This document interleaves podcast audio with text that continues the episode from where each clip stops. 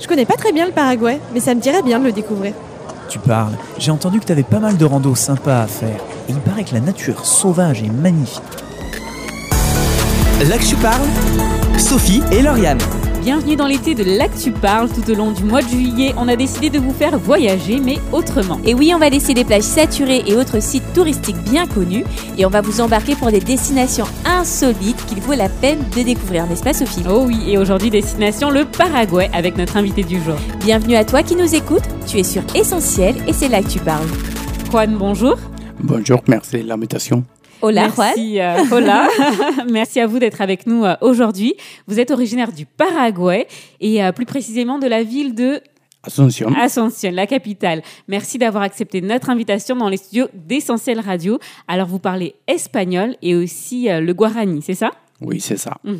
Alors on connaît le Pérou, le Brésil, ce sont des pays plutôt touristiques, mais le Paraguay, c'est un pays, on va dire, un peu moins visité et injustement méconnu. Alors je vous propose d'écouter un extrait de notre micro-trottoir. Qu'est-ce que le Paraguay évoque de prime abord? On écoute. exotique. Un pays euh, lointain? Ah je, je sais pas. C'est vraiment l'inconnu pour moi. l'Amérique du Sud, l- la forêt tropicale et un pays où j'aimerais bien effectivement euh, aller visiter, entre autres, comme d'autres pays. Juan, qu'est-ce que ça vous évoque, toutes ces réactions? Ces réponses sont exactes pour la plupart. Le Paraguay est un pays exotique pour vous qui êtes. Eh, C'est vrai que c'est un pays éloigné. como 15 horas de Il faut 15 heures d'avion pour s'y rendre. Eh, Quant à la réponse faite à propos de la forêt, ce n'est qu'en partie vrai, principalement à cause de la déforestation. On peut lire que euh, le Paraguay est un pays de paradoxes, un taux euh, de croissance économique encourageant, mais un taux de pauvreté toujours préoccupant, des charrettes qui côtoient des voitures de luxe. Est-ce que cela fait réellement euh, partie du paysage, Juan? Eh, Oui, c'est la triste réalité de l'Amérique latine. C'est une région de grands contraste, avec des gens très riches qui entourent des gens très pauvres. C'est es donc vrai, et ce qui se passe, en tout cas au Paraguay, c'est que nous avons deux réalités. Celle des plus riches, qui est une réalité minoritaire, et celle des plus pauvres, qui concerne la majeure partie du pays. Et il en faut beaucoup pour qu'une personne pauvre puisse échapper à sa pauvreté. Salga de la pobreza. En avril 2018, c'était les présidentielles au Paraguay. Le candidat de droite, Mario Abdo Benitez, a remporté l'élection. Comment cette nouvelle a été accueillie et qu'attendent les Paraguayens de ce nouveau président? En eh, En vérité, une fois de plus, eh, cela a réveillé des murmures parce qu'il est le fils d'un des hommes clés de la dictature. Certaines franges de la population ont donc vu cette victoire comme le retour de la dictature. Eh, Mais d'un autre côté, lado, d'autres eh, ont vu ce candidat eh, comme une valeur sûre par rapport à l'autre eh, qui représentait une alternative vague, moins sûre pour le pays. Alors, toujours dans l'actualité, l'Organisation mondiale de la santé, l'OMS, vient d'annoncer que le Paraguay n'avait pas recensé de nouveaux cas de paludisme depuis plus de trois ans. Un succès dû aux efforts du gouvernement paraguayen qui a développé plusieurs programmes pour contrôler la propagation du virus euh, du paludisme. Alors, le Paraguay fait figure d'exemple pour de nombreux autres pays. Une bonne nouvelle, n'est-ce pas, Juan? Oui. En cela, je dois reconnaître que les es aspects positifs de mon pays, qui s'occupe bien de la prévention de certaines maladies, eh, comme le paludisme, la varicelle ou bien encore la que rougeole. Cependant, on peut dire que le système de santé du pays est de façon générale pas mal déficient. Alors on l'a dit, le Paraguay est un pays peu connu. Est-ce qu'il suscite tout de même la curiosité d'éventuels touristes?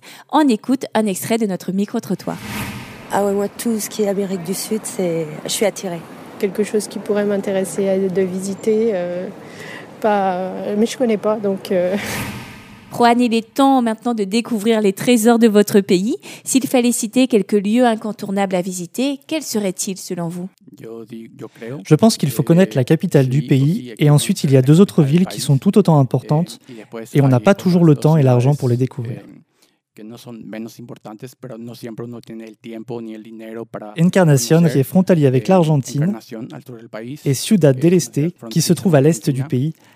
à la frontière du Brésil. L'attrait majeur de Encarnación réside dans ses plages et aussi qu'elle est proche des ruines jésuites antiques à l'époque des colonies espagnoles. Et l'attrait principal de Ciudad del Este, ce sont les chutes d'Iguassou qui sont du côté brésilien, mais le passage est très fluide et c'est très facile de passer du Paraguay au Brésil. Et aussi le barrage d'Itiepu qui dispose d'un système d'ingénierie intéressant pour toute personne. Alors pour euh, les inconditionnels des vacances en mode plage, on sait que le Paraguay n'a pas d'accès à l'océan.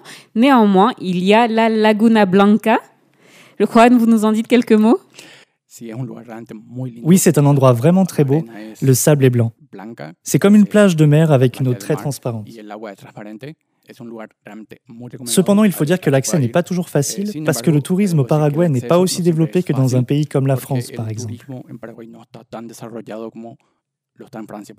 Alors pour les plus sportifs, il y a les chutes d'eau de Saltos del Monday. Pour les randonnées et camping, c'est à recommander, n'est-ce pas, Juan? Totalement. Ce sont des chutes plus petites que celles d'Ibassou, mais elles ont quand même beaucoup d'attrait. Et puis elles se situent complètement sur le territoire du Paraguay. Et euh, pour les amateurs d'ornithologie, il y a euh, le parc national San Rafael, 420 espèces euh, recensées. Il y a aussi le Chaco, je crois, avec sa nature sauvage. Juan, quelques mots sur ces animaux insolites qu'on peut s'attendre à rencontrer? Dans la région de Chaco, certains disent qu'il y a énormément de variétés d'oies. Là se rassemblent celles qui vivent au Paraguay et celles qui voyagent, qui viennent des flux migratoires. Cette diversité d'oies est très élevée. Dans le sud, c'est un pays de contraste. Il n'y a pas vraiment de transition entre le climat tropical et subtropical, ce qui explique qu'il y ait une grande variété d'oies. Et dans la région de Chaco, il y a une époque pour la chasse des colombes parce qu'elle représente une menace pour les personnes qui cultivent.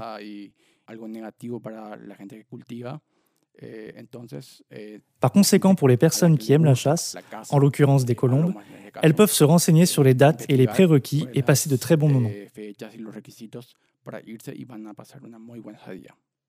Côté culture, on ne sera pas déçu non plus, n'est-ce pas, Juan? Alors, il y a la Trinidad, mais aussi euh, Jesus del Tavarang, inscrit à l'UNESCO. Est-ce que ça vaut le détour?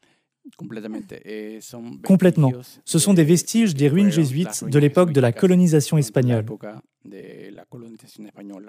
Ces ruines renferment donc un patrimoine culturel et historique très important. Alors Juan, la gourmande que je suis est obligée de vous demander quelles sont les spécialités culinaires du Paraguay. Faites-nous saliver. En fait, nous avons une soupe qui est solide, ce qui est un paradoxe pour beaucoup parce que les gens ont l'habitude de consommer des soupes liquides. Cette soupe est solide et l'anecdote à son propos, c'est qu'un jour une cuisinière a eu un problème en cuisinant une soupe traditionnelle. Elle l'a oubliée et elle est restée bien plus épaisse qu'elle aurait dû être. La base de notre alimentation, c'est le maïs. On peut le trouver partout.